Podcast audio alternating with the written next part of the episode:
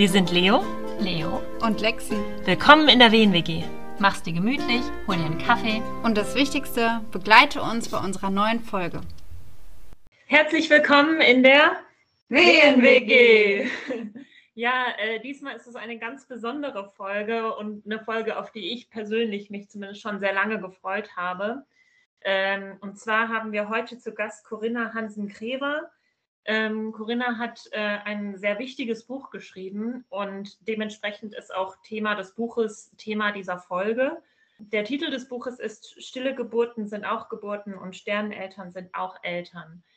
Ähm, wir sind über eine Kurskameradin ähm, auf Corinna gestoßen und an dieser Stelle nochmal herzlichen Dank an Sie, denn sie hat uns vermittelt. Und ja, unser Ziel ist eigentlich, weil wir auch in der Ausbildung relativ wenig über kleine Geburten reden, ähm, einfach heute einmal ganz offen und ganz sehr, sehr authentisch über dieses, über, über dieses Thema zu reden, denn wir alle drei haben das Gefühl, es ist, kommt in der Ausbildung zu kurz und es wird ähm, nicht richtig oder zumindest nicht ausführlich genug besprochen. Ähm, genau, Corinna, kannst dich auch gerne einmal kurz vorstellen. Hallo ihr drei, äh, herzlichen Dank erstmal, dass ich heute bei euch sein darf. Ich finde es total schön, dass ihr mich da eingeladen habt und dass ich vermittelt wurde oder ihr vermittelt. ähm, ja, ich bin die Corinna, ich ähm, bin 38 Jahre alt und wohne mit meiner Familie an der Mosel. Ähm, meine Familie, das heißt mein Mann und meine zwei beiden Kinder, die an meiner Hand mit mir durchs Leben gehen und halt, ja, ein paar Sternenkinder. Ähm, wir haben 2017 unseren Sohn Jonathan im zehnten Schwangerschaftsmonat äh, verloren, tot gebären müssen, hatten in diesem Jahr noch zwei kleine Geburten und in diesem Jahr, also in dem jetzigen Jahr, hatte ich auch noch eine kleine Geburt. Dazwischen kam dann Gott sei Dank unser Regenbogenmädchen Maria und ähm, die ist jetzt schon drei und ja, die erfrischt uns und hält uns natürlich mit unserem großen Sohn nicht nur auf Trab, sondern auch am Leben. Mhm. Genau. Und über Corona habe ich noch zusätzlich eine Doula-Ausbildung gemacht, ähm, bin jetzt zertifizierte Doula, weil ich ähm, gemerkt habe, dass ich meine ja, Ahnung und Erfahrungen, die ich bereits habe, noch intensivieren möchte.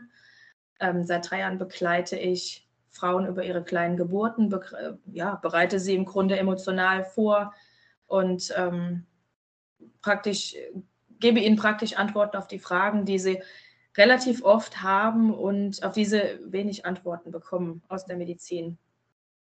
Wann kam, wann kam der Impuls, dieses Buch zu schreiben? Was war so der Augenblick, wo du dachtest, die Welt braucht jetzt dieses Buch? Ich habe über Corona-Zeit, da hatte ich anscheinend zu viel Zeit mit meinen beiden Kindern im Homeoffice zu Hause, habe ich ein sehr umfangreiches Buch geschrieben. Ähm, das sind 400 Seiten praktisch und äh, ja, es ist eigentlich für jeden was dabei. Also ich wollte ursprünglich meine eigene Geschichte verarbeiten, unseren Verlust verarbeiten, aufarbeiten, habe aber so viele Kontakte zu Sterneneltern gehabt währenddessen, die mir ziemlich, teilweise sehr absurde Geschichten erzählt haben, über die ich dann sehr lange nachgedacht habe und mir war schnell klar, ich muss diese Geschichten weitergeben für viele Sterneneltern, die teilweise echt schlimme Erfahrungen machen ähm, im gynäkologischen Bereich. Also nicht nur im Krankenhaus, sondern auch bei den ortsansäss ortsansässigen Frauenärzten, ähm, wo man dann einfach Erniedrigung erlebt, ähm, Herabsetzung der eigenen Trauer, dass man das gar nicht ernst nimmt, ja, dass man diesen Verlust einfach runterspielt und sagt, mach einfach ein neues Kind, geh weiter und äh, nächstes Jahr sehen wir uns wieder mit, ja, mit dem nächsten Kind. Ähm, oder im Krankenhaus einfach, dass Frauen in ja, Ausschabung gedrängt werden. Ich habe Frauen schon begleitet, die aus dem Krankenhaus rausgeschmissen wurden, weil sie gesagt haben, sie möchten eben keine Ausschabung, die dann wirklich ganz schrecklich behandelt wurden. Also so viele Geschichten, ähm, wie ich da zu hören bekommen habe. Ich habe irgendwann für mich gedacht, nee, die müssen raus in die Welt, weil nur dann kann sich was ändern. Ja. Und über diese ganze Zeit habe ich natürlich hauptsächlich über Instagram ganz viel darüber berichtet. Und habe teilweise auch in meinen Stories dann gefeind und habe dann auch einfach, ich musste das irgendwie loswerden. Also ich konnte teilweise die Geschichten noch gar nicht in mir drin behalten. Die mussten an die Luft sozusagen, ähm, weil ich das so belastend fand. Und man stellt sich sowas gar nicht vor, dass sowas tatsächlich möglich ist, wenn so gewisse Dinge passieren. Und über die Zeit habe ich dann auch ganz viele Kontakte äh, zu Hebammen gefunden, beziehungsweise ich muss sagen, sie haben mich dann irgendwann gefunden. Ähm, und dann fing diese andere Seite an, dass Hebammen ihre Sicht erzählt haben und die teilweise auch super erschreckend war. Ja, also teilweise diese schrecklichen Erfahrungen, die haben mich so ja, unter Strom gesetzt, dass ich dem Ganzen einfach Platz geben wollte in meinem Buch. Mhm. Und Gott sei Dank gab es aber auch die andere Seite, diese schönen Erfahrungen.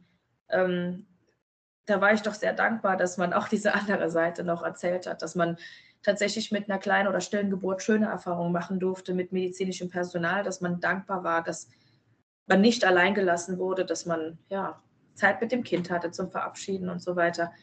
Also es ist, ne, beide Seiten sind halt in meinem Buch vorhanden. Ich habe ähm, ja eine ganze Doppelseite, Vor- und Nachteile, Ausschabung und abwartender Vorgang über die kleine Geburt, ähm, beziehungsweise Eingreifen noch mit medikamentöser Unterstützung.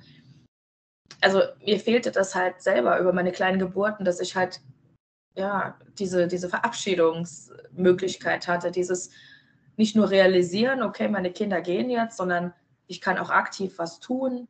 Ich kann aktiv begleiten. Ich kann diesen Weg mit meinem Kind gehen. Ich kann mit meiner eigenen Mama-Energie, mit meinem Urvertrauen einfach, das kann ich meinem Kind einfach mitgeben. Ja? Also ich bin inzwischen der Meinung, dass diese Energie von diesem kleinen Baby einfach nicht verloren ist und dass ähm, die Babys auch diese Energie mitnehmen können auf ihrem doch sehr kurzen Weg. Und wir wissen ja alle nicht, wo diese Babys danach hingehen, aber ich glaube einfach fest daran, dass sie an einem wunderschönen Ort sind und das gibt auch, glaube ich, den Mamas viel Trost, immer so mhm. denkt, dieses, diese Kinderseele, die ist nicht verloren. Ja? Ähm, mhm. Also du hast ja in deinem Buch, ähm, die, ja der erste große Teil des Buches, da geht es ja ausschließlich, beziehungsweise ist der Fokus ja auch sehr auf Jonathan, ähm, auch ähm, sehr bewegend geschrieben und sehr ehrlich und sehr authentisch, sehr echt. Ähm, also ich musste beim Lesen auch öfter schlucken oder dann kurz mal äh, das Taschentuch dann äh, mhm. rausholen. Und das ist aber auch, hat total gut getan, auch dass es so echt war und so ehrlich. Ähm, also hier an der Stelle mal Kompliment an dich. Dankeschön. Äh, dass du, oder danke an dich, dass du das so authentisch geschrieben hast. Die Betreuung war ja ähm, währenddessen und auch danach nicht für dich zufriedenstellend, was ja oder war ja äh, auch nicht ausreichend einfach. Also ich muss sagen, ähm, es fing ja praktisch mit der Totgeburt von Jonathan an, die erfolgte dann in einem sehr familiären kleinen Krankenhaus. Da muss ich schon sagen, man tat im Grunde alles, damit wir uns gut fühlen konnten. Ähm, es war eine junge Ärztin, ähm, die sehr geschockt war. Vielleicht war das ihre erste Erfahrung damit, ich weiß es nicht. Ähm, aber die war sehr bemüht, muss ich wirklich. Und nicht nur bemüht, ne, man sagt ja so, ein Zeugnis oder so steht ja oft so, wer war bemüht, da weiß man ganz genau, oh Gott, nee, das hat nicht. Aber in dem Fall war sie sehr bemüht und man hat das wirklich, ist es angekommen bei uns. Sie war an unserer Seite, sie hat uns viele Möglichkeiten gegeben. Ähm, sie hat uns ja ganz in Ruhe entscheiden lassen, möchten wir einen Kaiserschnitt, möchten wir eine natürliche Geburt, ähm, hat uns Zeit gegeben. Wir sind nochmal nach Hause gefahren. Also es wurde kein Druck gemacht. Ne? Auf der anderen Seite, ich habe inzwischen mit Abstand auch erfahren, ich hätte auch einfach noch nach Hause fahren können und warten können, bis es von selber losgeht. Also diese Alternative, die wurde uns nicht genannt. Wir waren, es war klar, wir leiten ein. So. Das ist halt schade, dass ja, meinem Sohn und mir diese, diese Möglichkeit genommen wurde. Aber im Endeffekt muss ich sagen, es war in Ordnung, es wurde eingeleitet, mein Körper hat funktioniert. Ähm, ja, also es hat alles gut geklappt. Der Jonathan kam auch auf natürlichem Weg. Äh, das war alles super, ähm, weil ich bin halt die erste Geburt vor zehn Jahren äh, erfolgte auch auf natürlichem Weg und hat super geklappt. In drei Stunden war der Kleine da. Und für mich war einfach klar, ich will keinen Kaiserschnitt. Also mir schneidet da keiner am Bauch rum, wenn es nicht sein muss, wenn ich nicht im Sterben liege oder so. Ähm, war ja, für mich unheimlich. Ja, da ja. habe ich eine Frage und zwar ist ja oft also eine Geburt ist ja sowas Anstrengendes, Schmerzhaftes in vielen Fällen. Was hat dir da die Kraft gegeben? Weil du wusstest ja, mein Sohn wird dann nicht leben. Also mhm. wie hast du das, ähm, also woraus konntest du da Kraft schöpfen und wie hast du das für dich erlebt?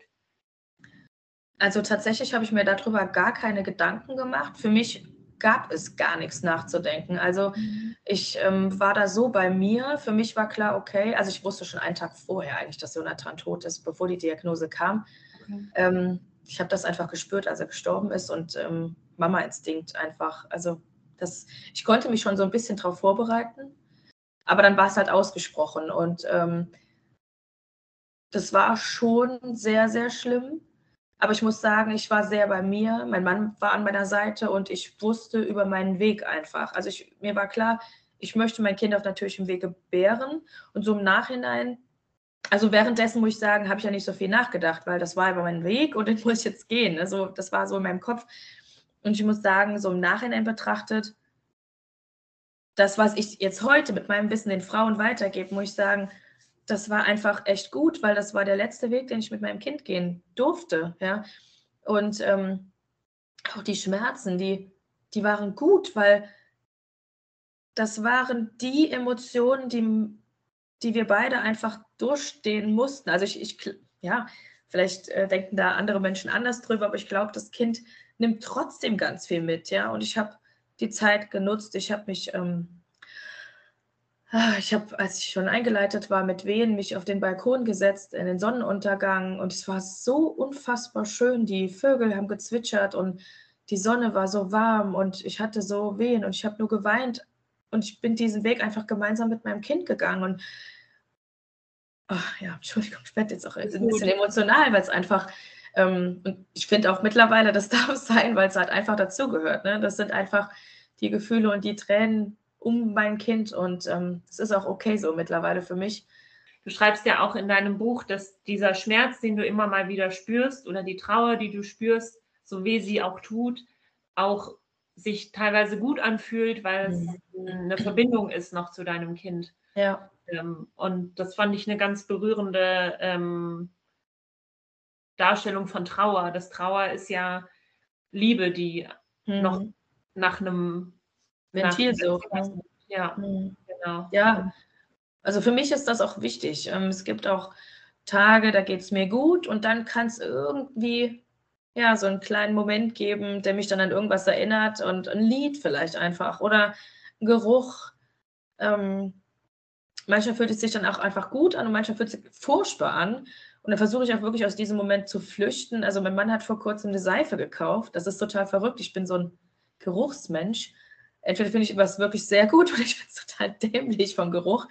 Und er hat eine Seife gekauft und ich habe mir die Hände gewaschen und ich habe in dem Moment einfach gar keine Luft mehr gekriegt und ich wusste in dem Moment gar nicht, was ist das Problem jetzt, weil die Seife roch eigentlich gut und ich habe ganz schnell geschnallt, dass es die Seife gewesen sein muss, die ich in dieser Zeit hatte, ähm, als Jonathan gestorben ist. Mhm. Und diese Seife, die ist sofort in den Mülleimer geflogen. Äh, ich habe eine neue gekauft die war gelb und ich hatte eine grüne gekauft und die grüne habe ich hingestellt. Und mein Mann hat das Ganze natürlich nicht gerafft, weil wir gar nicht gesprochen hatten darüber. Und er hat natürlich die volle Seife wieder aus dem Mülleimer rausgeholt und mir die Seife auf die äh, Ablage gestellt. Und dann, ja, dann ist er halt rausgeflogen ähm, und war dann schnell in der Garage im Mülleimer. Ähm, das konnte ich in dem Moment gar nicht gut ertragen. Und ähm, es gibt dann einfach Momente, da kann ich manche Sachen gut ertragen, wie zum Beispiel, wenn dieses bestimmte Lied kommt ähm, was mich an Jonathan erinnert, dann, wenn es gerade passt, dann nehme ich mir auch diesen Moment. Das kommt nicht oft, das kommt nicht oft im Radio, aber wenn es kommt, dann nehme ich mir den Moment. Da würde ich auch mit dem Auto rechts ranfahren und auch einen kurzen Moment dann auch einfach heulen. Also das, wenn es halt dann passt, ne? wenn ich jetzt mit vollem Auto unterwegs bin mit Kindern und dann halt vielleicht nicht. Aber wenn ich die Ruhe habe dazu, dann würde ich das schon annehmen als Jonathans und Mama-Moment, ja. Ist das dann auch so ein, so ein Tipp, den du trauernden Eltern gibst, die Trauer so zu spüren? Also du hast ja ähm, viel in deinem Buch auch so an Tipps für, ähm, also für die, die eine, die trauernde Eltern begleiten und auffangen und aber eben auch für Eltern selber ähm, aufgeschrieben. Und das ist ja auch so eine Sache, die du mitgeben möchtest, dass man die Trauer aktiv spüren, hm. sich aktiv spüren lässt. Also aus meiner Erfahrung, gerade wenn es wieder um den Todestag geht, das ähm, das ähm, gebe ich den Eltern schon so weiter, dass sie halt die Trauer zulassen, weil gerade wenn es beispielsweise auf den Todestag des Kindes zugeht, spüre ich zum Beispiel eindeutig, dass die Zeit vorher staut sich immer mehr an und ich weiß ganz genau, ich will eigentlich dieses Gefühl nicht, weil ich weiß, es ist der Tag, der wird kommen Du musst wieder durch diesen Tag durch. Das ist auch oft so mit Weihnachten, mit Ostern, mit Geburtstagen von den anderen lebenden Kindern um mich rum, dass es halt schon ein Stück weit schwer ist, weil Jonathan nicht mitfeiern darf, Jonathan nicht dabei sein darf. Die anderen Kinder, die ich verloren habe, natürlich auch nicht. Zu Jonathan habe ich eine andere Bindung, weil er ja zehn Monate bei mir und in mir war. Ähm, und das ist schon so, ähm, dass ich selber da immer hart an mir arbeite, wenn zum Beispiel Richtung April geht und der Todestag Anfang April kommt, dass ich dann sage, okay, es nutzt für mich gar nichts, dieses ganze Gefühl da wegzudrängen, weil es kommt nur geballt wieder. Also das staut sich bei mir dann so auf und ich muss dem Ganzen immer zwischendurch wieder Ventil geben. Ich muss Auszeiten nehmen, aktiv. Ich muss mich hinsetzen und sagen, okay, und jetzt darfst du heulen. Ich muss dann gucken, dann sind die Kinder aus dem Haus, der Mann weg und ich heul dann einfach. Ich gebe dem Ganzen einfach, ich lade die Trauer praktisch ein und ich sage so, und jetzt darf es sein. Dann geht es mir danach auch wieder besser und dann staut sich das nicht so. Also dann kommt das nicht so ganz geballt. Mhm. Also das habe ich einer anderen Sternmama auch gesagt. Vielleicht ist das für dich ein, eine Möglichkeit. Also die hat ähm, ihre Tochter damals äh, verloren und jetzt ist ihre erwachsene Tochter, hat halt zwei, zwei Kinder verloren. Das heißt, sie ist jetzt noch Sternenoma und sie ist auch so voller Trauer gewesen. Und ich habe ihr einfach gesagt, ich wünsche dir einfach, dass du vielleicht die Trauer einladen kannst, dass du die Momente Auszeiten nimmst für dich, wo du in Ruhe einfach sagen kannst, okay, Trauer und jetzt komm. Ja, dass mhm. man nicht nur wartet, bis man überrollt wird, sondern dass man vorher einfach schon die Trauer einlädt und sagt, du hast jetzt hier deinen Platz, komm mal her. Zu euch und äh, dem Leben in der Familie. Also wie viel Platz hat die Trauer da? Wie redest du mit deinen Kindern damit? habt ihr einen Umgang in der Familie gefunden und was hat das mit eurer Partnerschaft gemacht? Also Jonathan hat auf jeden Fall seinen Platz innerhalb der Familie. Ähm, Maria, also wir haben, ich muss sagen, wir haben so eine, ja, so ein Regal für Jonathan, wo dann halt ja, so ein Fotoalbum von ihm steht und dann halt Sachen, die wir geschenkt bekommen haben, äh, bunte Kerzen, Regenbogen und so weiter. Und Maria hat schon, boah, ich glaube, die konnte gerade laufen, immer ihren Weg zu diesem Regal gefunden. Das war sehr seltsam. Ähm, ich habe Videos, auf denen sie echt so die ersten Schritte geht und zu Jonathan, zu seinem Album. Und dann hat sie sich das Album gekrallt und ist mit dem Album dann zur Couch gelaufen und hat das Album da immer gucken wollen. Ähm, das ist jetzt nicht mehr so krass. Sie ist jetzt drei mittlerweile, aber sie erzählt jetzt immer Geschichten von Jonathan. Ähm, sie hat im Kindergarten erzählt, dass wir mit Jonathan in Urlaub fahren. Ähm, dann wurde ich dann halt gefragt, welcher Jonathan ist denn da jetzt gemeint, weil der Freund von meinem Großen heißt eben auch Jonathan. Da war der Kindergarten ein bisschen irritiert. Da habe ich dann gesagt, ja, das ist Marias Bruder. Ach so, ja, davon wissen wir ja. Da habe ich gesagt, ja, das ist der Jonathan. Also, dass er halt gemeint ist. Das und sie hat auch, ähm, sie bringt immer wieder Zettel aus dem Kindergarten mit nach Hause, wo dann unsere ganzen Namen draufstehen. Also Mama, Papa, Maria, Benedikt und Jonathan. Also für sie hat der Jonathan einen ganz großen Platz. Sie diskutiert mittlerweile manchmal ein bisschen heftig mit mir, dass sie jetzt in den Himmel möchte, weil sie will jetzt endlich mal den Jonathan sehen und dem Jonathan auch mal Hallo sagen. So, dann habe ich gesagt, Maria, das ist schwierig, das geht so nicht. Ja, warum nicht? Habe ich keine Lust zu.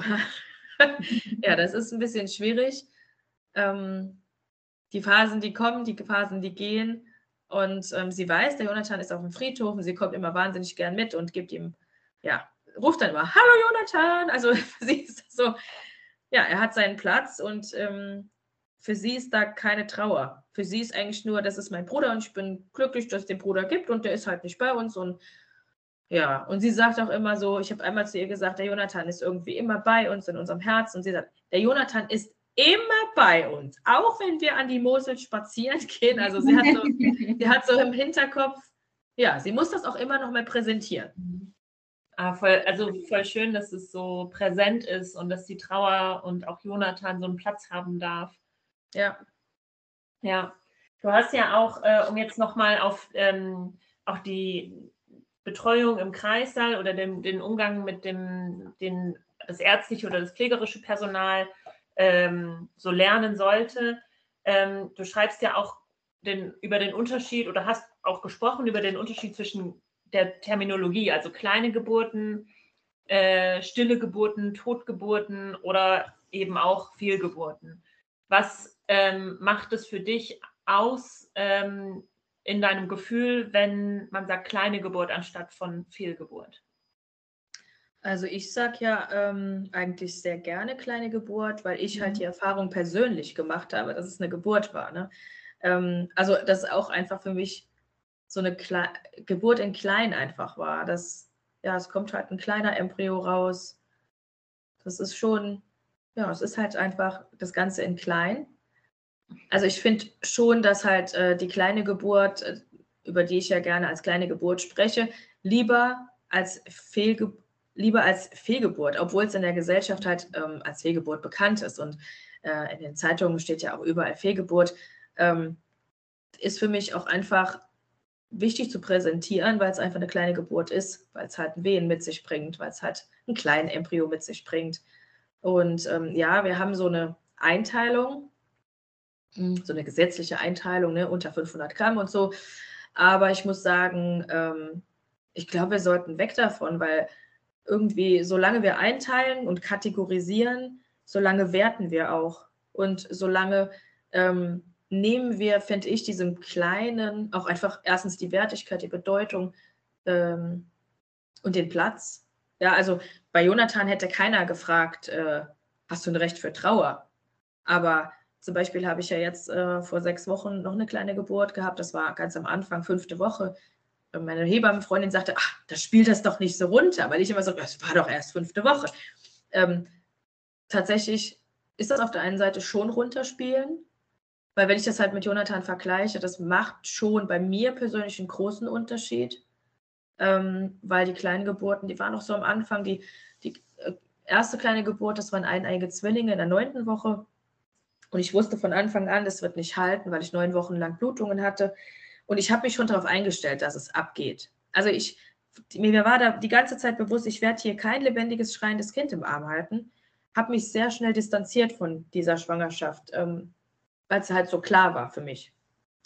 Ähm, die zweite, die danach folgte, das habe ich so auf dem Weg zum Regenbogenbaby mitgenommen, muss ich sagen.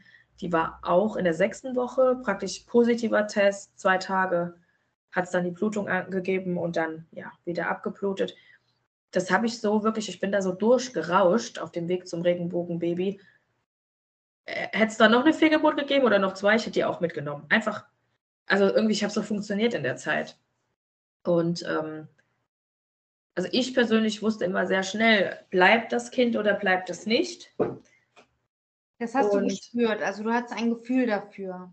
Ja, also ich bin da sehr ich wusste auch bei der jetzigen kleinen Geburt äh, von Anfang an eigentlich, also ich muss sagen, ich habe vor Monaten schon zu meiner Freundin gesagt, ähm, wenn wir noch mal ein Kind im Arm halten, davor werde ich noch mal ein Kind verlieren. Das war für mich eigentlich klar. Ich hatte nur immer so den Wunsch, bitte nicht wieder am Ende der Schwangerschaft. Das wäre, weil dann, also ich muss sagen, ich hatte mit Jonathan echt eine gute Bindung. Wir hatten so ein Rhythmus. Ähm, der hat mich nachts immer zweimal ähm, wachgetreten, wenn ihm wohl meine Blase zu voll war. Das hat ihn gestört. Der wurde erwach, unentspannt. Da hat er mich so lange getreten, bis ich auf Toilette bin. Und dann bin ich auf Toilette, da war die Blase leer und wir haben beide wieder geschlafen. Also wir haben wirklich einen wunderschönen Rhythmus damals gehabt. Und das hatte ich, das hat man ja mit so kleinen Würmchen noch nicht, ne, die man dann nicht, leider nicht spüren kann. Und für mich persönlich war da schon ein Unterschied da. Ähm, und ich muss halt im Nachhinein sagen, ich habe halt den Kleingeburten damals auch kaum Wertigkeit gegeben. Also klar war das wieder eine Enttäuschung und ich habe auch geweint und ich war auch enttäuscht mir selber gegenüber. Ja, ich, ich habe das mal wieder nicht hingekriegt. Aber Jonathan hatte damals schon für mich mehr äh, Gewicht, im wahrsten Sinne. Er war ja auch 54 Zentimeter groß. Ähm, aber ich merke halt einfach, es ist auch ein Unterschied, was man als Frau für eine Geschichte oder als Paar, als äh, ja, für eine Geschichte mit sich bringt. Ja, also es gibt dann Frauen, die zum Beispiel schon vier Jahre versucht haben, schwanger zu werden. Ich krieg, ich, ja, mein Körper funktioniert da gut, ich werde schnell schwanger. Weil ich war ja jetzt auch ähm, nach Jonathan, also in, innerhalb eines Jahres war ich viermal schwanger. Das ist ja schon gut. das ist ja, äh, manche Frauen, die haben eine, ja, eine Möglichkeit und da warten die drei, vier Jahre drauf. Ne? Das ist ja, das sollten wir nicht außen vor lassen. Äh, jede Frau bringt eine andere Geschichte mit sich Und ähm, wenn man auf ein Kind drei Jahre warten muss, dann ist man auch ganz anders eingestellt, als wenn man sagt, okay, ich zwei Zyklen und ich weiß ganz genau, ich bin wieder schwanger. Mhm. Ja. Und ähm, wir sollten anfangen, also ich finde dieses Kategorisieren von Totgeburt, Fehlgeburt oder frühe, frühe Fehlgeburt, ähm, ja, ne, das ist einfach schwierig. Vielleicht sollten wir davon wegkommen, sondern einfach sagen, es ist ein totes Kind, die Frau, der Mann, die, ja, das Paar, das verliert einfach ein Kind und wir gehen weg davon und äh, sagen, okay, die, diejenigen dürfen trauern, ja, sie haben einfach Recht zu trauern, anstatt zu sagen, nee, das ist ja am Anfang, das ist ja noch ein Zellklumpen, nee, das ist ja nichts, mach ein neues, stell dich nicht so an, warum traust du überhaupt? Also das ist sowieso das. Wahrscheinlich fühlt sich das ja auch für jeden anders an, wie er es nennen möchte. Also für die einen ist äh, vielleicht kleine Geburt angenehmer zu sagen und für die anderen stille Geburt. Ich weiß nicht, wie du da den Unterschied machst oder wie das für dich ähm, gefühlsmäßig aussieht. Ich habe dein Buch leider noch nicht gelesen, aber ich werde es noch machen. Ich freue mich da schon drauf. Ich finde, ich finde, also wenn ich kurz mal einhaken darf, ich finde für uns als, also wenn ich mir jetzt vorstelle in der Betreuung, für mich macht es einen Unterschied, wenn ich daran denke, es wird eine kleine Geburt, anstatt zu sagen, es wird eine Fehlgeburt. Oder es, mhm. also wenn ich, ähm, ich habe eine, eine, eine, kleine Geburt betreut in einem Einsatz. Ähm, es war eine 13. Woche und ähm, das war für mich eine total intensive Erfahrung und ich wusste aber nicht so richtig, wie ich äh, mit der Situation umgehen soll, was ich sagen kann, was richtig ist. Äh, dann hatte ich zuvor in dem Haus auch noch nicht gearbeitet und mir war nicht klar, was die internen Regeln sind, was mhm. es Standards gibt. Ähm, das war auch in der Nacht, das heißt, es war auch nicht so viel Personal da. Und äh, also ich habe mich da komplett überfordert gefühlt. Und wenn ich jetzt aber so dran denke, wenn ich das nochmal machen, machen müsste oder machen, ich, ich werde in diese Situation auf jeden Fall nochmal kommen. Wenn ich dann daran denke, es wird eine kleine Geburt, dann ist da so eine Wertschätzung für ja, das ja. und auch für die Eltern da, weil Fehlgeburt impliziert für mich persönlich sowas, es ist was, es ist was, irgendein Fehler ist passiert. Und mhm. natürlich, das Kind ist, kommt nicht lebend raus, es kommt zu, zu früh und natürlich ist das nicht das, was sich die Eltern gewünscht haben, aber Fehlgeburt. Das Kind ist kein Fehler, ne? Es, ja. Das Kind ist kein Fehler. Und, und, das, was, das ist ganz wichtig, die Mama, ja, die ihr Kind verliert, also das weiß ich aus eigener Erfahrung, da fühlst du dich ja auch schlecht. Ja, du, du fängst ja irgendwann an zu überlegen, ja, was ist denn bei mir eigentlich falsch? Ja, warum ist mein Bauch so? Warum ist mein Uterus so blöd, falsch? Warum kriegt er das nicht gebacken? Warum? Das war, also, ne, habe ich auch in meinem Buch geschrieben, irgendwann habe ich mich selber so in Frage gestellt. Mhm. Und das ist so, wir sollen aufhören, den Frauen zu sagen, irgendwas ist ja ein Fehler. Ne? Das Kind fehlt, natürlich, irgendwann fehlt das in deinem Arm. Ja? Aber es darf auch, es muss auch nicht im Familiensystem nicht fehlen. Das äh, Familiensystem einfach, ne, so die, wenn wir das ganzheitlich betrachten, ähm, da kann ich jetzt ein gutes Beispiel nennen. Ähm, ich hatte immer das Gefühl, dass in der ähm, Familie meiner Großeltern irgendwas, ja, irgendwas war komisch. Ne? Also ich hatte es immer im Gefühl und es wird halt, ja, es wurde totgeschwiegen. Und ähm, ich habe auch, ich bin nie dahinter gestiegen. Und ähm, meine Oma ist jetzt vor ein paar Jahren gestorben. Und als wir dann im, in der Kirche standen, sagte die Pfarrerin, ja, die Oma war ja die erste von drei Kindern, die er dann überlebt hat. Ich habe gedacht, hm, ah ja. Und habe ich dann nach, mal nachgefragt. Ja, es waren wohl zwei Geschwister vor ihr, die lebend geboren und direkt gestorben sind. Mhm. Und diese Kinder hatten in unserer Familie keinen Platz. Also die wurden wohl auch beerdigt. Ähm, aber die war, wurden nie besprochen innerhalb der Familie. Also die Kinder waren, die waren da und dann waren die weg und dann waren die in unserem System weg. Und das ist das, und ich habe es gespürt und auch mein Cousin hat es gespürt. Ich habe nämlich mal irgendwann mit dem drüber geredet und da sagte er, ja, irgendwas, ich kann es ja nicht erklären. Ich fühle da irgendwas und ich, weil ich kann es nicht erklären. Und das ist ja, ne, das ist ja im Grunde die Generation meiner Oma, dann kommt die Generation meiner Mutter und dann meine. Also es sind zwei Generationen Unsicherheit. Und ich bin heute der Meinung, ähm, dass diese, ja, dass diese Kinder einfach, wenn die einen Platz bekommen und wenn die genannt werden dürfen, dass die auch für energetisch auch für Frieden in der Familie sorgen. Weil mhm. es muss ja auch, äh, ja, ich meine, da kommt es auch darauf an, inwieweit man spirituell sich da öffnet für, aber wenn man, wenn man sich das so vorstellt, da, da ist jemand gezeugt worden, da ist jemand entstanden, das Herz hat geschlagen oder halt vielleicht auch in den frühen kleinen Geburten dann vielleicht nicht, aber da war ja eine gewisse Energie, ne? es war ja ein Leben da. Und wenn dieses Leben erlischt, dann ist, ja, da, war ja Energie und die Energie muss ja auch irgendwo hin und wenn wir einfach ignorieren, dass es die Energie gibt, also wenn ich mich da reinversetze, wenn ich derjenige wäre, der ignoriert werden würde, dann würde ich ganz laut schreien und endlich auf mich aufmerksam machen. Dann brauchen wir uns gar nicht zu wundern, dass es in Familiensystemen irgendwie knallt und Unruhen gibt, die man nicht gelöst bekommt. Also das ist so dieser ganzheitliche Ansatz, den ich mittlerweile echt auch verstehe, auch aus der Sicht ähm, der Dula, de, die ich mittlerweile bin, die begleitet und auch dieses, dieses Ganze halt einfach betrachtet und nicht nur dieses, was die Medizin betrachtet und einfach sagt, okay, es ist vielleicht ein blöder, nicht funktionierender Vorgang, ja, oder was Pathologisches oder wovon wir auch immer ausgehen, ne? es ist irgendwas, was nicht hält, das muss weg, am besten muss es raus mit der Ausschabung, zack, und die Frau kann weitermachen und dann kriegt sie halt ein neues Kind. So. Mhm. Aber das ist es ja gar nicht. Da ist ja viel mehr dahinter. Jetzt bist du als Dula natürlich in der äh, privilegierten Situation, dass du all das, du bist unabhängig vom System. Du kannst die Frauen so begleiten, wie du das gut und richtig hältst. Und wenn wir jetzt im Krankenhaus sind, ist es für uns, also es ist einfach schwierig. schwierig. Und was ich total gerne von dir wissen würde, ist, kannst du uns Hebammen-Schülerinnen und auch Hebammen etwas mitgeben, was den Frauen gut tut und uns Sicherheit gibt?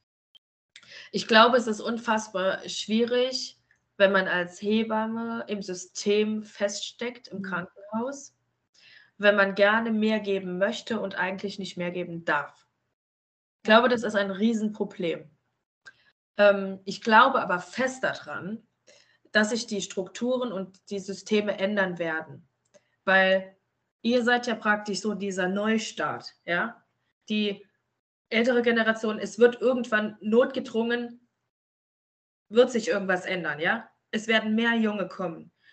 Und ich finde es unfassbar wichtig, dass wir da anfangen, den jungen Hebammen Wissen mitzugeben über eine gewisse auch emotionale Begleitung. Das, was mir der Hebammenverband äh, schon, ich glaube, vor zwei Jahren ähm, da war ich im Austausch mit dem Verband und der mir dann mitgeteilt hat, dass es einige Kolleginnen gibt, die gar kein, äh, nicht nur medizinisch äh, begleitete kleine Geburt, dass sie das nie kennengelernt haben. Ja? Also, dass sie dieses emotionale Begleiten über dieses äh, medizinische raus, dass sie davon gar kein Wissen haben. Und dass wir da anfangen müssen, drüber zu sprechen. Weil ich finde einfach eine Ausbildung, die halt, ja, ich meine, ihr erfahrt Studien, ja, ihr, ihr erfahrt Ansätze, ihr bekommt Zahlen genannt, aber was nutzen euch im Endeffekt die Zahlen, wenn, wenn wir aufhören, die Menschen als Individuen zu betrachten, dass wir, wir Unterschiedliches mitbringen. Und ich habe zum Beispiel heute Mittag, hatte ich noch mit einer Frauenärztin telefoniert aus Frankfurt und die sagte mir zum Beispiel, wir gehen in Deutschland von einem gewissen pH-Wert aus und der ist zum Beispiel bei, ich glaube, westafrikanischen Frauen anders. Okay. Aber wenn diese westafrikanische Frau in ein deutsches Krankenhaus kommt, wird sie, ne, wir gucken nach dem pH-Wert, der in Deutschland halt gang und gäbe ist und nach dem geguckt wird. Und das ist schon mal ein schlechter Ansatz. Ja. Und das ist das, gut, das, das weiß man dann halt nicht in dem Moment. Und dann sagt man, oh, nee, da stimmt ja irgendwas nicht. Aber bei der Frau stimmt vielleicht in dem Moment alles. Ja. Und das ist so das beste Beispiel dafür, ähm, das ist so schwierig einfach, wenn wir nur von dieser medizinischen Sparte ausgehen. Und ich finde, wir sind ja mittlerweile so weit, dass wir ganz viel hinterfragen und dass wir auch wissen, ähm, ne, mein Ansatz, dieses energetische, dass das mitschwingt und dass wir eine Frau ganzheitlich betrachten müssen und dass wir nicht nur sagen können, okay, es ist jetzt äh, ja ein Kind, was gestorben ist und das ist jetzt halt weg, sondern da ist viel mehr dran. Da ist auch zum Beispiel danach ein Wochenbett, ja. was die Frau einfach ja, welcher Arzt bringt denn der Frau bei, ey, du hast jetzt ein Wochenbett? mir sagen die Frauen dann, ja, aber ich habe kein Kind, ich still ja jetzt nicht, nicht ne? Ich habe kein Kind an der Hand. Da sage ich aber, das eine hat mit dem anderen gar nichts zu tun. Schon, ja, wenn man sagt, ich stille im Wochenbett. Aber das Wochenbett besteht so oder so nach einer Geburt. Ja, ja und das, das müsste, die, müsste man den Frauen und auch den Hebammen beibringen. Weil hat euch jemand erklärt, dass es ein Wochenbett nach einer kleinen Geburt gibt? Also ich glaube, wir werden dazu noch Unterrichteinheiten ähm, bekommen. Aber ich weiß oder habe auch gehört, dass das an vielen Hebammenschulen zu wenig thematisiert ist, dass ja. da auf jeden Fall Nachholbedarf ist. Ich glaube, bei uns an der Schule wird darauf viel Wert gelegt. So. Das ist schön. Und wir sind. Aber wann, ne? Ist halt die Frage, wann. Genau, der Zeit, also im Grunde müssten wir das ganz am Anfang ja. an die Hand bekommen ja. und nicht erst am Ende der drei Jahren, weil wir ja, ja auch jetzt schon in dieser Position sind. Ähm, ja, das ist halt so, ich denke einfach, wenn man euch ja darauf loslässt, auf Sterneneltern, die vielleicht dann im Kreiser liegen oder, nee, Frühschwangerschaft, die sind ja dann auf Station. Möglicherweise sagt man zu euch, ich weiß nicht, wie es läuft, geh auf Station mal gucken oder ja. Ne? Oder ihr kriegt im Kreißsaal das halt mit. Ähm, ich weiß ähm, von Kreissälen, die halt wirklich äh, unter der 20. Woche niemanden reinlassen. Äh, ich weiß, also in meinem Buch steht ja auch eine Frau, die dann äh, mir erzählt hat, dass sie, ich weiß nicht, war sie 17. oder 18. Woche, die dann halt äh, zwischen Getränkeautomaten gebären musste.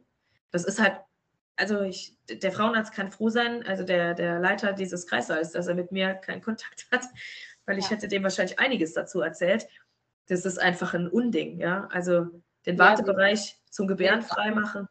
Wir werden auch auf Stationen damit, ähm, also wir werden da reingeschickt und die ähm, Krankenschwestern, die da sind, die sagen dann vielleicht sogar noch zu uns, ja, ihr seid doch Hebammenschülerin, ihr kennt das doch besser als wir, ihr habt da mehr Erfahrung, dabei ja. sind wir im ersten Jahr und haben vielleicht noch nie Kontakt dazu gehabt. Mhm. Also geht ihr auch auf Station?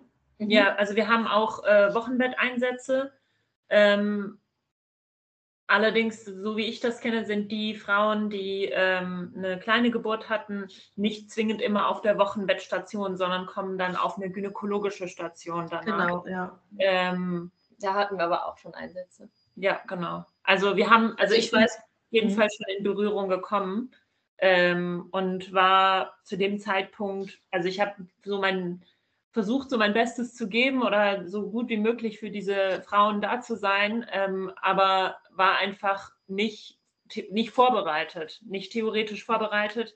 Ähm, ich habe dann so in dieser Situation gelernt und zu der einen Frau habe ich dann auch gesagt, so, ich muss jetzt einfach mitweinen. Und dann habe ich mitgeweint. Gut, ja. Finde ich gut. Haben wir unsere Hände bei ihr, an ihrer Seite, ne? Das ist so wichtig. Ja, und das war so eigentlich so, mit die intensivste Erfahrung, so dass ich dann, ich konnte dann auch nicht mehr zurückhalten. Und ähm, aber ich glaube, das hat in dem Moment einfach so gepasst. So. Ja. Das ist ganz wichtig, finde ich, dass äh, Mediziner, ne, Hebammen, Ärzte das einfach mal lernen müssen, dass wir nicht professionell sind, wenn wir unsere Gefühle wegsperren. Das ist ja auch völlig, also wenn man da ernsthaft mal drüber nachdenkt, ist es ja völliger Blödsinn in meinen Augen, weil wir sind ja alle Menschen, wir sind doch keine Maschinen. Ja, also, und warum kann ich nur professionell sein, wenn ich meine Gefühle abspalte? Das ist ja aberwitzig. Also, aus meiner Sicht, und ich arbeite ja schon energetisch, sage ich, wenn ich fühle, ja, bin ich voll, wenn ich alles zulasse, bin ich absolut in meinem Fluss und in meinem Element. Und dann bin ich auch intuitiv. Ich, ich kriege eine Verbindung. Und die Frauen, die ich begleite, die leite ich an, eine Verbindung zu sich herzustellen. Und das macht man in der Medizin nicht.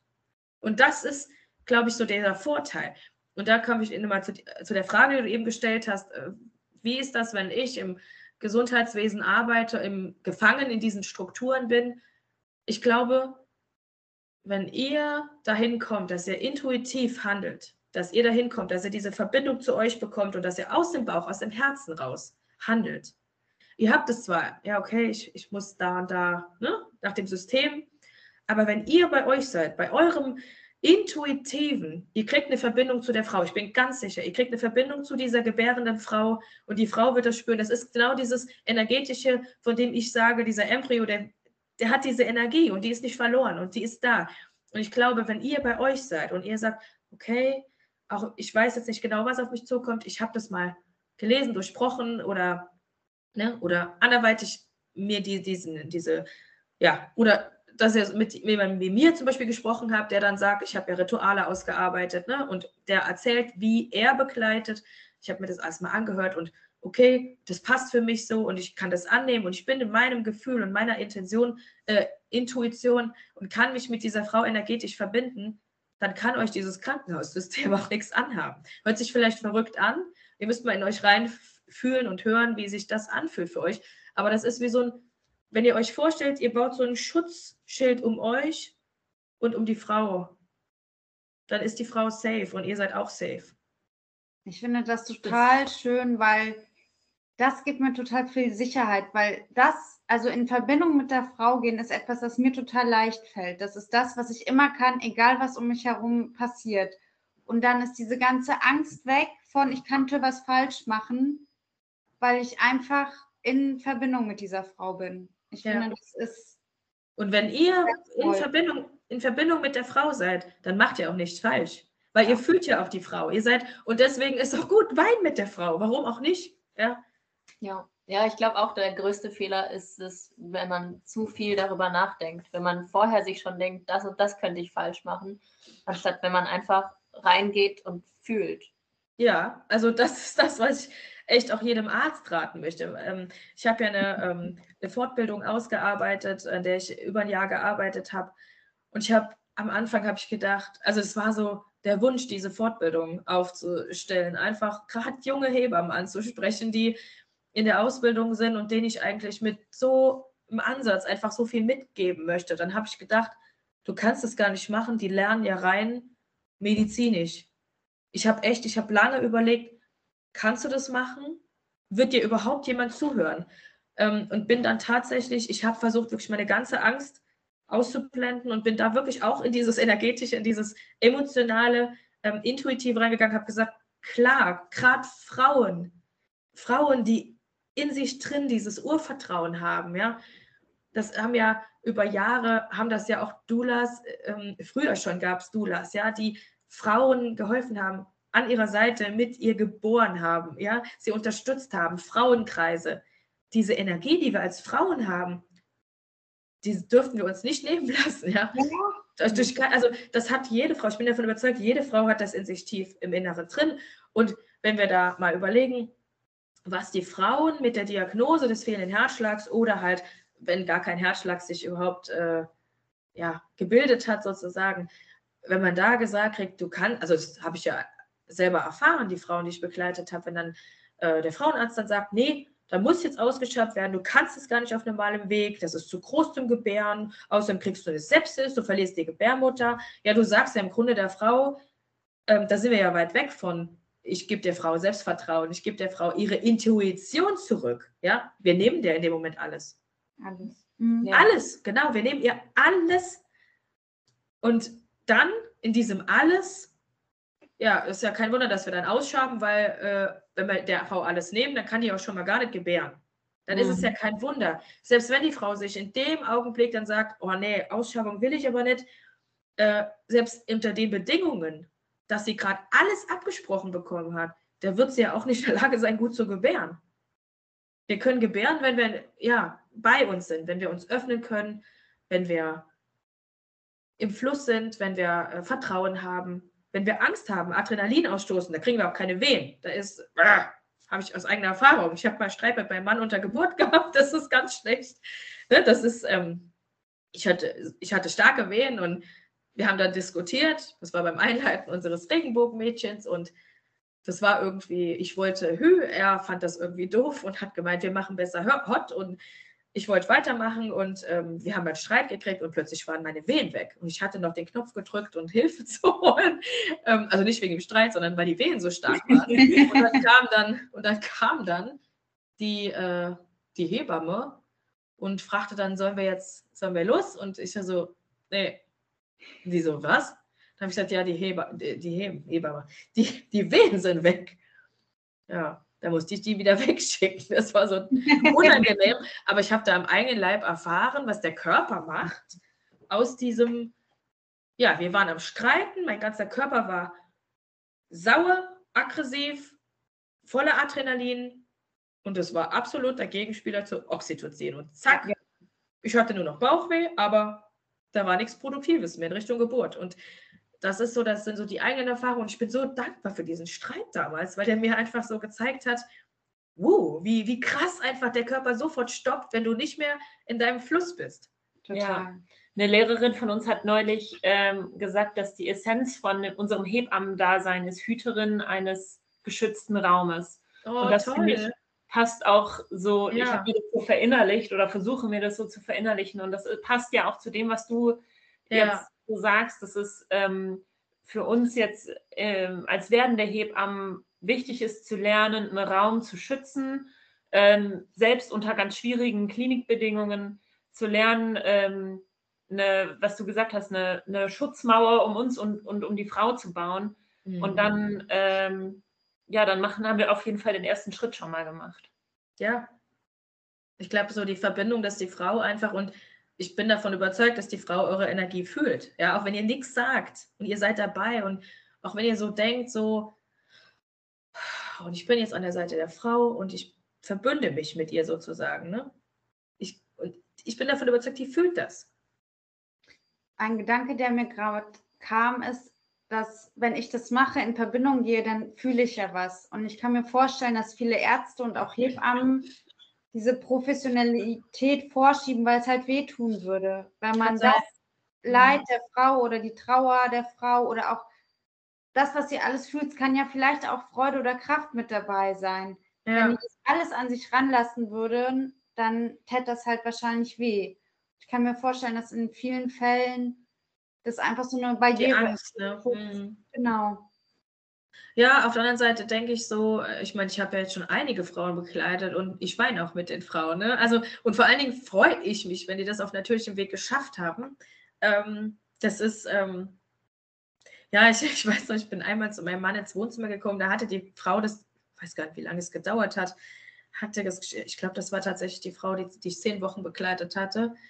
Die hat das geboren, die hat Fotos gemacht und ähm, das war für mich in diesem Moment, nach zehn Wochen wohlgemerkt, ne? Das war so ein Aufatmen.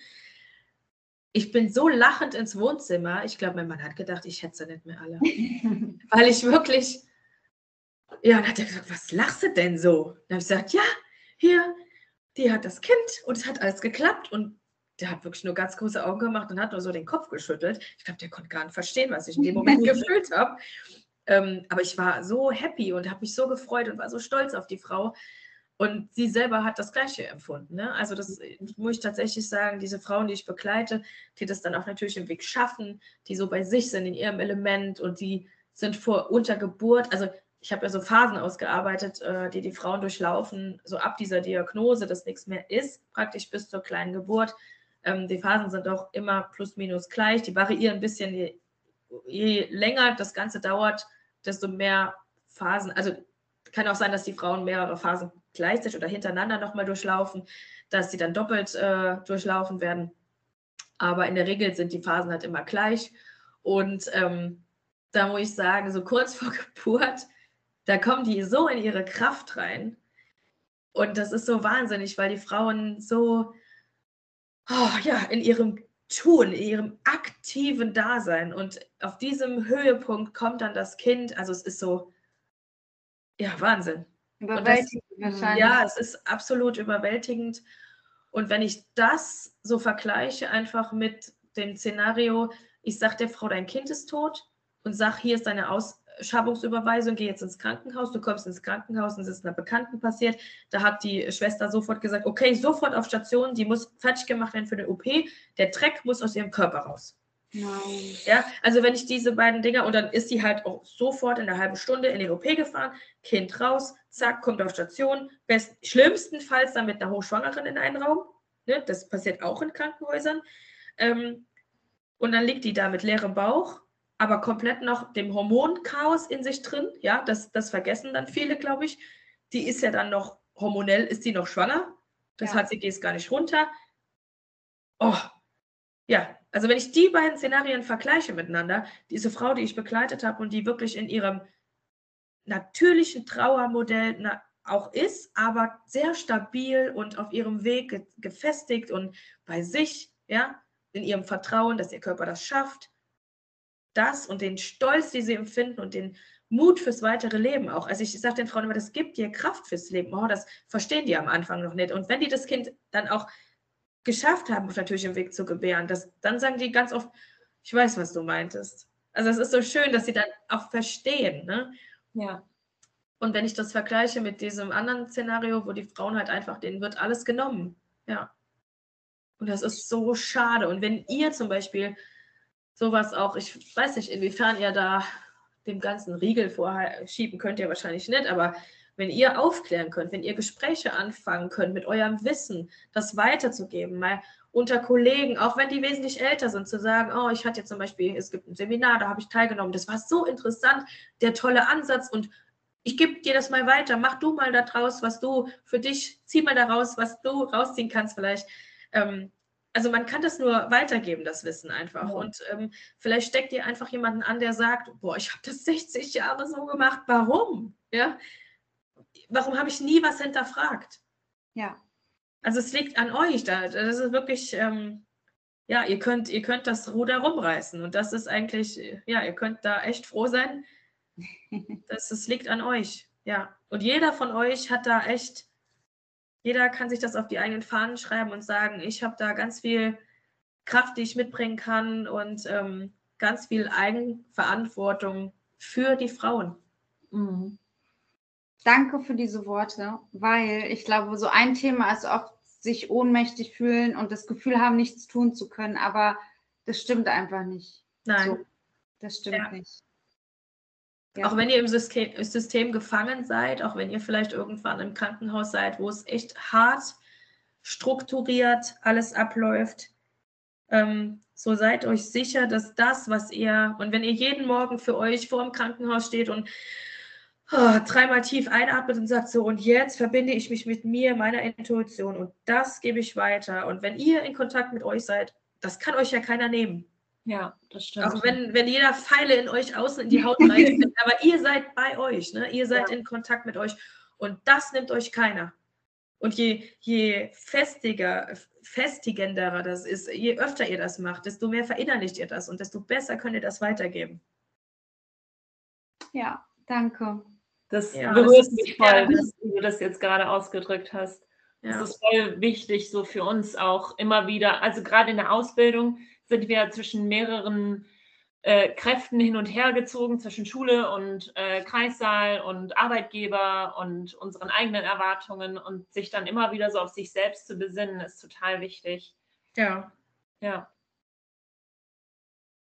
Ja, Finde ich auch schön, dass er das eigentlich sagt, weil ich habe ja auch ewig lang überlegt, ob ich mich trauen soll, so einen energetischen Ansatz in was Medizinisches reinzubringen. Aber ich glaube, es ist sehr wichtig. Es ja, ist nötig total. vor allem. Es ist, es ist vor allem eigentlich, sollte es nicht voneinander getrennt sein, sondern ja, ganzheitlich. Äh, ne? Ganzheitlich ähm, bringt, also bringt einfach mehr, ähm, ja, bringt bessere Behandlungen, bringt bessere Heilungschancen. Ja. Gut, Möchtest du, also wir sind jetzt fast eine Stunde dabei, möchtest du noch etwas uns mit auf den Weg geben oder ähm, unseren Zuhörerinnen? Genau, etwas. Also es war schon ganz viel, was du uns irgendwie mitgegeben hast. Ich glaube, das ist so also, ein, es ist einfach super wertvoll. Gibt mhm. es noch einen, einen, einen Tipp, den du sagen könntest für die Betreuung von, äh, von Sterneneltern auch im Wochenbett? Ähm, was, was einfach oberstes, absolutes Du ist oder absolutes Don't? Also ich finde es wichtig, dass man, wie schon gesagt, erstens, dass man bei sich bleibt, sich nicht ablenken lässt von seinem Weg und seinem Vorhaben, ähm, für Eltern da zu sein, dass man auch sich nicht von Zeitumständen da abbringen lässt. Natürlich ist es schwierig im Klinikalltag Dinge umzusetzen, die man vielleicht privat umsetzen würde und kann, dass man das nie vergisst, dass man auch das, wenn das System einen in die Knie zwingt, dass man dann trotzdem sich immer wieder darauf besinnt, was man eigentlich ähm, vorhat und was man eigentlich auch für eine äh, Message weitergeben möchte. Mhm. Und ähm, dass man das nie vergisst, dass man immer wieder dahin kommt und sagt, nicht, dass man sagt, okay, ich bin jetzt 13 Jahre dabei, ist mir alles scheißegal. Ne? Irgendwann das ist so der Satz, den ich ganz oft höre, ja, die sind einfach schon so lange dabei, die haben zu viel gesehen. Aber, möchte ich da sagen, auch wenn ich 13 Jahre oder 20 oder 500 Jahre dabei bin, jeder Mensch, der vor mir sitzt, ist ja ein Individuum. Indiv jeder Mensch, der vor mir sitzt, ist ein ganz besonderer Mensch und der bringt was Besonderes mit, eine besondere Geschichte und der hat vielleicht noch nie vor dir gesessen, ja, und der hat auch ein Recht, besonders behandelt zu werden. Und Fall. nur weil du immer alles vielleicht da für dich einen gleichen Ablauf drin siehst, aber wenn wir anfangen, davon wegzugehen, zu sagen, wir müssen grundsätzlich immer ausschaben und eine kleine Geburt ist ja sowieso nicht möglich und ähm, die Frauen müssen einfach ratatatatat alle in den OP ausgeschabt werden und dann raus aus dem Krankenhaus. Wenn wir einfach gar nichts daneben sehen, dass es auch einen natürlichen Weg gibt, dass es ein Verabschiedungsprozess ist, dass die Frau Zeit braucht, um zu realisieren, zum Verstehen und dann vielleicht zu verabschieden. Und wenn wir auch danach irgendwann sagen, okay, wir schaben jetzt doch aus, aber dann hat die Frau zumindest diesen Abschiedung, Verabschiedungsprozess gehabt, ne? dass, wir, dass wir das nie vergessen, dass jede Frau ein Recht auf dieses Szenario hat. Und jede Frau hat auch ein Recht auf eine Wochenbetthebamme. Genau. Wenn die Geburt in der sechsten Woche ist, wenn die genau. Geburt in der siebten Woche ist. Jede Frau hat ein Recht auf eine, Haus auf eine ähm, Wochenbetthebamme und das wissen auch wenige. Genau. Und, und es ist auch wichtig, hier an der Stelle zu sagen, ähm, dass selbst wenn die kleine Geburt zu Hause betreut wird, dass man da keine besondere Versicherung braucht um Geburten halt begleiten zu dürfen. Also das, äh, da habe ich extra noch mit dem Hebammenverband drüber gesprochen. Ähm, das finde ich total wichtig, dass Hebammen das einfach wissen und ich weiß, dass selbst Hebammen, die lange im Job sind, ähm, die das teilweise nicht wissen, was ich sehr schade finde. Ja. Total. Gut. Vielen lieben Dank dir für diese wunderbare Folge. Ich habe daraus ganz viel mitgenommen. Ich habe auch das Gefühl, wir könnten noch zwei weitere Stunden füllen, ja. aber ähm, ja, für all diejenigen, die jetzt ähm, noch mehr mit Corinna vielleicht darüber sprechen wollen, ähm, magst du kurz deinen Instagram-Account sagen, deinen Namen? Genau, Corinna Hansen-Gräber, ganz einfach. Da ja, wir verlinken, das, wir verlinken das dann in dem Post oder in den, in dem, in den Show Notes. Ähm, genau, also tretet mit uns in Kontakt, tretet mit Corinna in Kontakt.